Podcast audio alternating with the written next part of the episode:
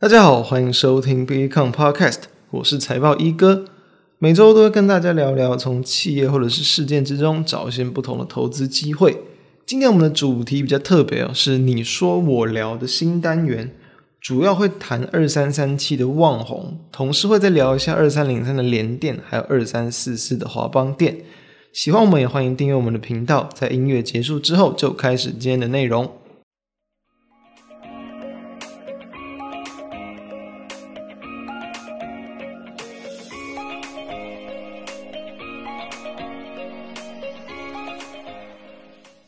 几天之前呢，我们在 IG 上发了一则限时动态，就是询问大家想听什么公司。发现到大家有兴趣的公司十分多元，重复的标的可说是少之又少，面向很广。那包含了像是航运啊、船产、电子五哥啊、文创、面板等等，其实很多公司都有人问。那当然，如果大家都在关注相似的股票，反而我们就会觉得这样的盘会特别危险，因为就有可能会有过热的情况。至少从这样的一个回应来看，我们认为这样至少代表盘还算是很健康的。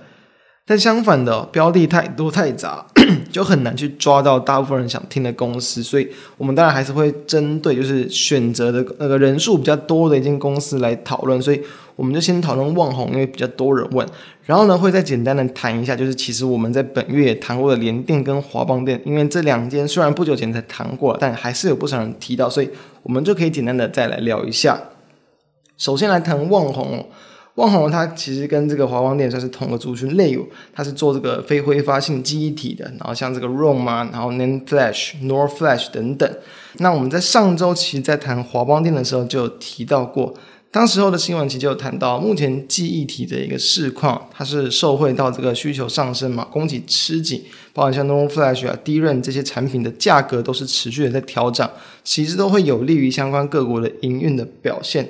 但是我们刚刚谈到，其实旺宏是做比较偏向非挥发性的，所以其实哦，并不是要去看整体的一个机体的一个价格的走势。那当然，你假如说，假设说你去看我们之前有谈过的，就是那个 DRAM Exchange 那个网站，它的机体综合的一个这个指数，其实有时候会不太准确。因此，你如果再细一点的去看这个机体的价格走势，从最近这几个月来看，包括像 DDR3、DDR4 这样的产品，价格大部分是比较偏向走平，甚至是下滑的。但是呢，在 Flash 的部分，其实也就是旺红蛮大的一块这个主力哦，都算是表现的相对的强劲，涨幅虽然没有到很强，但至少是一个在往上走的一个趋势之中，所以以这样的情况来看，就会比较有利于旺红它的一个表现。那这个市场研调机构这个 TrendForce，他们其实也是表示说，近期其实可以他们谈到，就是说针对因为进入到下半年第三季的这个旺季嘛，然后当然一样会刺激到需求，所以他们预期说本季的一个机体的价格其实都还是会小幅度的一个个位数的上涨，没有到很强，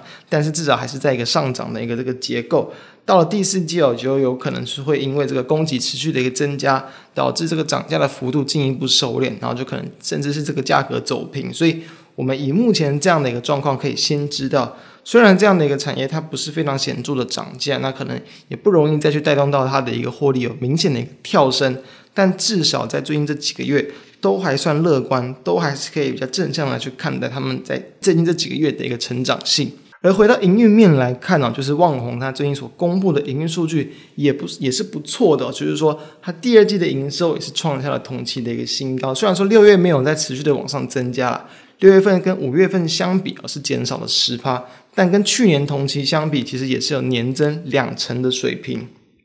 那最近的新闻其实也是有谈到，就是说旺宏的董事长吴敏球，他其实也是有谈到说，目前的产能都还是满载的，那订单的需求都还是相对强劲，所以其实哦，对于说这个 NOR Flash 在今年甚至明年都会有缺货的情况的预期不会改变。那当然缺货不会改变，但是一样就是回到我们刚刚前面所谈到的，大家知道。价格的一个上涨，它可能就会有一个上限，不会很容易的持续的往上去增加。那大家都知道，其实很多时候的一些电子股，尤其类似机体这种偏向景气循环股，大家会去看报价的一种产品，其实股价会容易跟着报价走。所以报价当它开始没有在显著的上涨，股价就不一定会那么的强劲。所以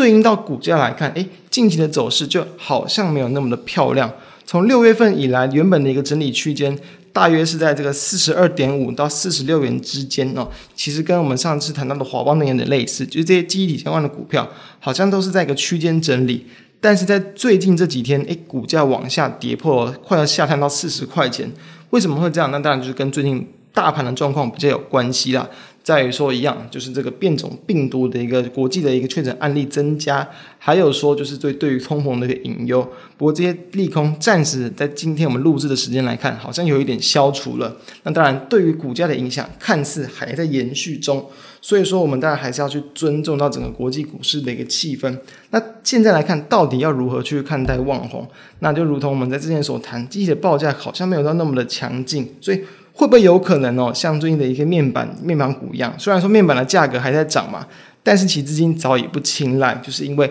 这个地方，嗯，法人都已经没有再去持续的看望他们后未未来的一个前景，所以还是要以目前股价的一个优先顺序为主。那它近期的一个价格，我们认为它虽然说是跌落到这个四十二块钱以下，不过以产业趋势的发展来看，再加上我们先前所谈过的联电那一集嘛，我们谈过，其实很多时候有时候电子股的一些价格会提领先它的一个营运旺季高峰，反映这个前提前一到两季，所以有可能它不见得会有在这个往上持续创高的机会，但是当它目前修正到这个阶段。能不能去值得介入？我们认为还是可以的。我们认为第三季的营收其实还是有机会拉升。所以说，再加上我们在上次有谈到以华邦电的看法为例，我们认为啦，股价发动的时机哦，可能就会比较偏向诶营收公布、营收成长，再加上说可能那一段时间记忆体的价格明显提升为主，或者是就是国际大厂啊、台厂整体的一个个股的族群性往上拉升会比较强。但是这些东西是比较难去提前预期的，或者说你要有提前去卡位的一个方式，比如说就是营收公布之前。所以说我们认为以这样子的一个营运的展望没有到这么强劲，但是还是正向偏多的类股，其实都是可以等待，就是有这种像是最近压盘嘛，最近的盘势往下修正，股价也往下修正，甚至转弱的时候做切入可能会来的相对安全。所以这是我们的看法。以目前来看，确实短线好像有点转弱，但是这不妨可能会是一个这个切入的机会，提供给大家参考。那再来我们谈到就是联电嘛，之前我们谈到联电，就是说因为。短线上好像在前一阵子啊，虽然说它有这个在一个就是公布的一个营收的利多一个情况之下，但股价好像没有什么反应。不过呢，在今天呢，我们录制的时间七月二十二号，联电算是非常强势的填息，就是因为，它在它这个除夕日啊，然后当天几乎哦，就是你单去看它的日线，就好像没有除夕一样。通常除夕会有个跳空缺口嘛，它直接往上去就是一个跳空开高，大概开涨了这个三趴多四趴左右，等于说它其实就是一个。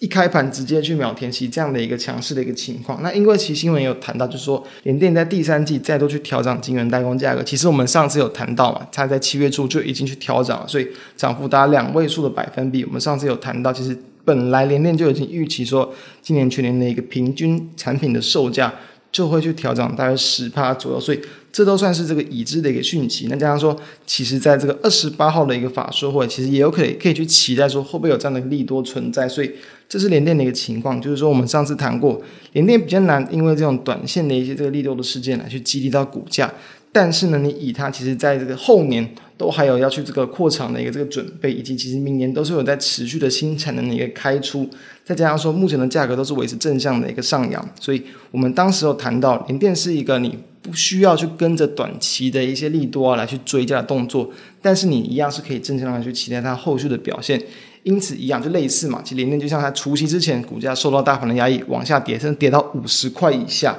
算近期的一个低点，这种时候反而就会有可能会是切入的时机。因此，类似这些个股，同样华邦电也可以看到，华邦电在上次就是说它的一个嗯。佩奇当天嘛，很强劲，股价往上攻，好像是一日行情又往下跌了回来，今天股价又往下修正，华邦电也是跌破这个三十三块钱以下。但是呢，他们的整体这些电子股啊，这些电子大厂，他们的价格趋势其实没有差到太多，所以我觉得都是可以比较偏向一样的角度来去思考。你不用跟着短线力度去追加，但是你可以去等待这种盘面压回，或者是个股碰到一些利空去压回的一些时机，这是我们对于他们的看法。所以再回回到，比如说以这个旺红为例的话，那就谈到，因为再加上说啊，其实。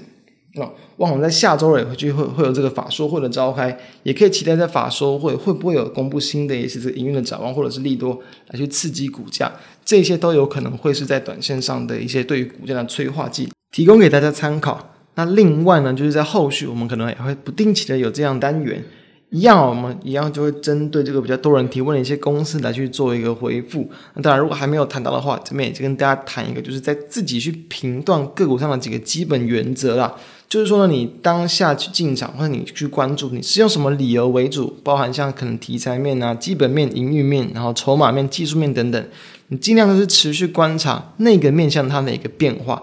当它的一个进场理由消失，可能就会是你一个出场时机。比如说，我们看筹码。你可能看某一个特定的筹码，甚至或者是法人，他们去持续进场，你跟着去买进。当他们开始连续的卖出，你可能就是一个要出场的时机。类似这样的概念去看，相信大家都能够有一套自己的一个判断的一个方式，以及经验的一个提升。那以上就是我们今天一个内容，我们下周再见，拜拜。